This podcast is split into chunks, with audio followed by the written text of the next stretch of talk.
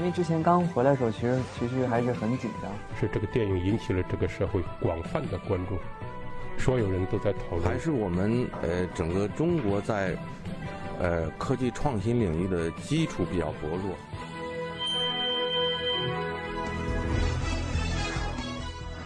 影响有影响力的人，中国新闻周刊。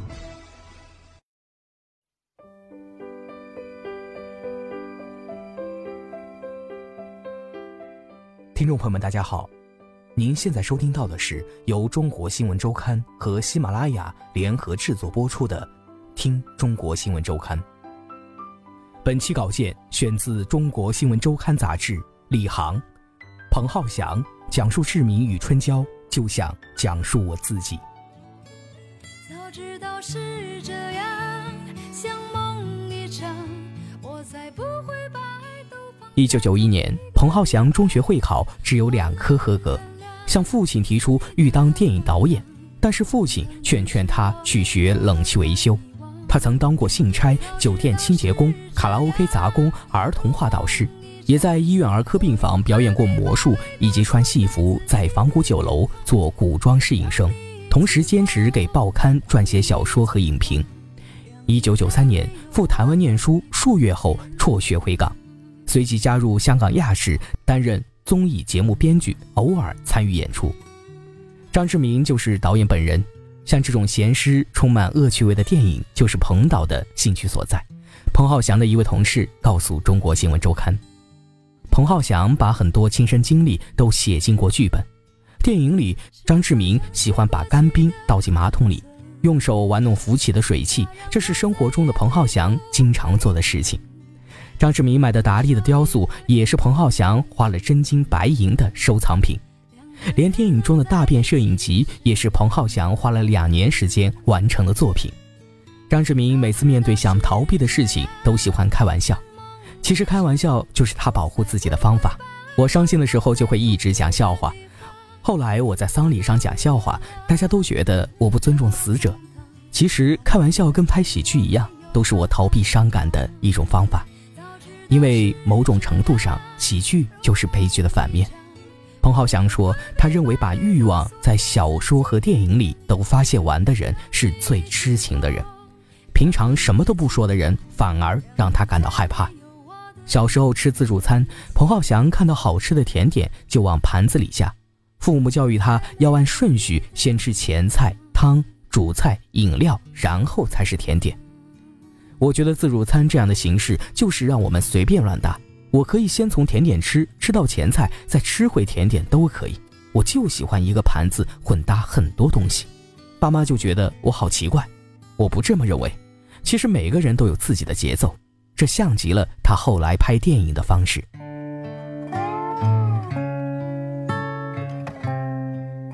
后来他看到昆汀·塔伦蒂诺导演的低俗小说，才知道讲故事的方法可以有很多。这让他意识到，此前学习的类型片规则都是可以打破的。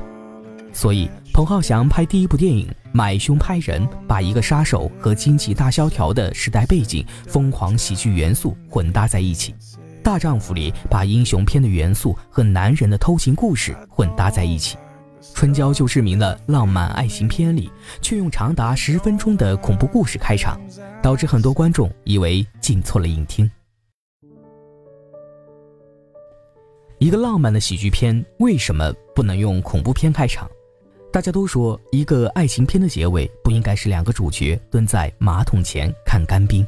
我说为什么不行？我不想让类型片那么无聊，所以我的电影都像吃自助餐一样，按照自己的喜好来混搭，这就是我的风格。彭浩翔对中国新闻周刊说：“以前彭浩翔把电影当成生活的全部，吃饭作息完全不规律。”三十五岁以后，他开始改变，为自己制定很多规则，并强迫自己去遵守。比如，不管拍什么电影，都要在每年的十二月二十三号停止，因为他要去美国或北海道滑雪。这算是我这五年来最大的爱好。我每年都花两三个月到滑雪上。一开始觉得滑雪很困难，好像没法控制自己往哪走，但是后来发现，只要对于这个山坡够了解，对这个环境够了解。你会利用这个环境送自己到很远的地方。人不能改变环境，但人能配合环境去往自己想去的地方。我在滑雪里面找到一种平静，因为在滑雪的过程中不能玩手机，只有人跟自己的关系。这跟我潜水的感觉差不多。我现在不想把工作变成我生活的全部。彭浩翔说，现在他觉得跟家人朋友在一起是很重要的事情。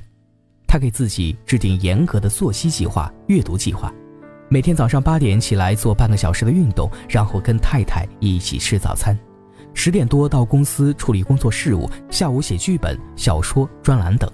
七点多下班和朋友吃饭，晚上到家至少看一百页的书。他最近在看伍迪·艾伦的短文集《Getting Even》。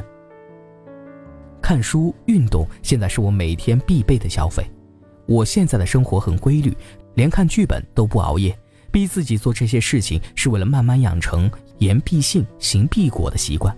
这种习惯也体现在他的工作中。他的电影预算从来没有超支，《春娇救志明》最后还节省了几十万。现在由于大陆的电影市场很好，彭浩翔经常北京、香港两地跑，在位于北京的办公室里，一切陈设看起来都井然有序。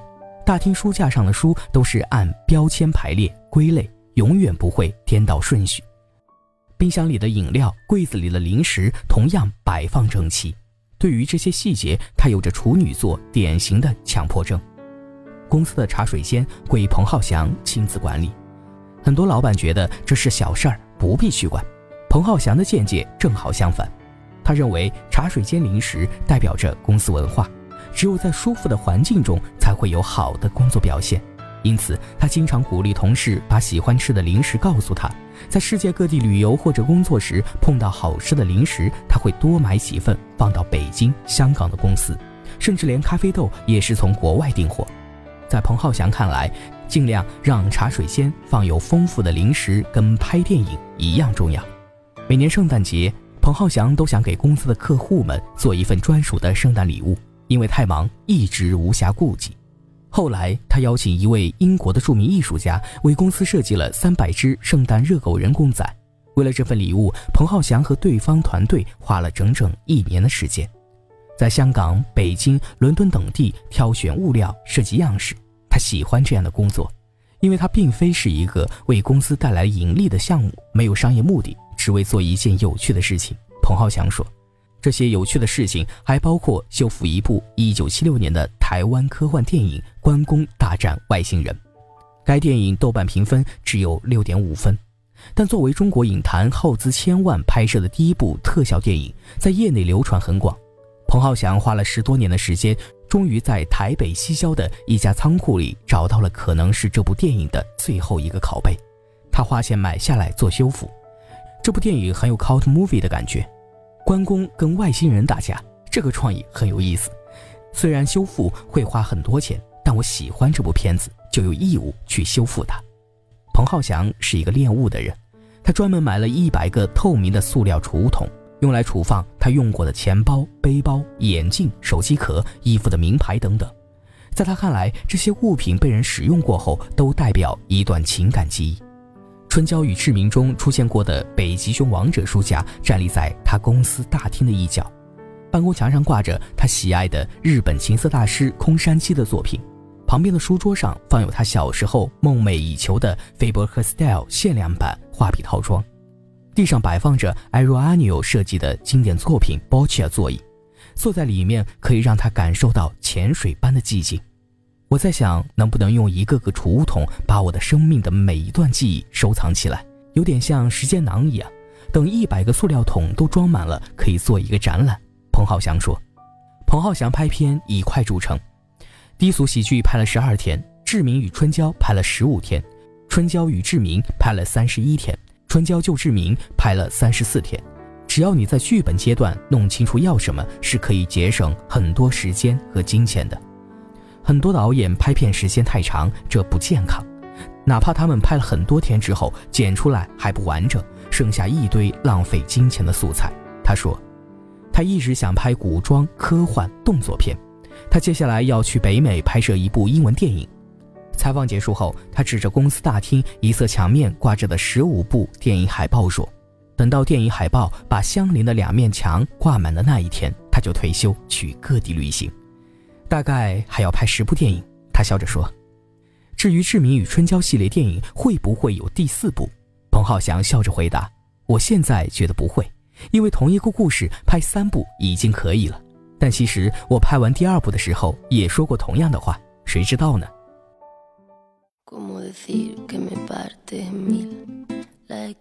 以上便是本期节目的全部内容，感谢您的收听，欢迎大家在喜马拉雅中订阅《中国新闻周刊》杂志，每周我们一起听周刊。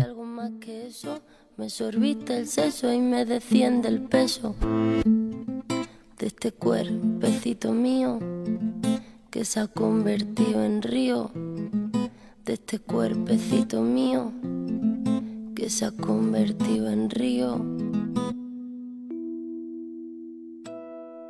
Cuesta abrir los ojos y lo hago poco a poco, no sea que aún te encuentres cerca.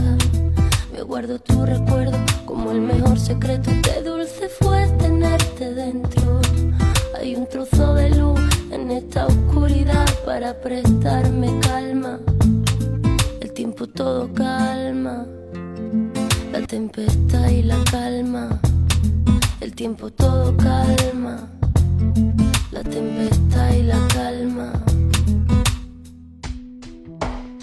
Siempre me quedará la voz suave del mar, volver a respirar, la lluvia que caerá sobre este cuerpo y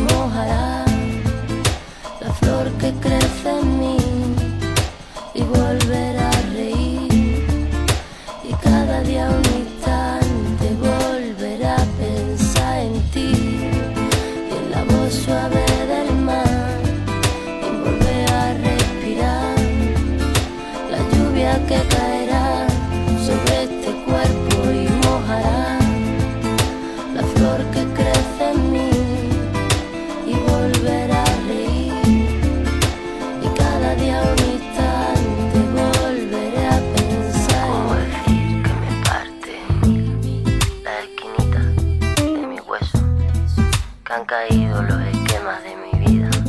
Ahora que todo era perfecto. Y algo más que eso me sorbita el seso y me desciende el peso de este cuerpecito mío que se ha convertido en río. Siempre me quedará la voz suave del mar, volver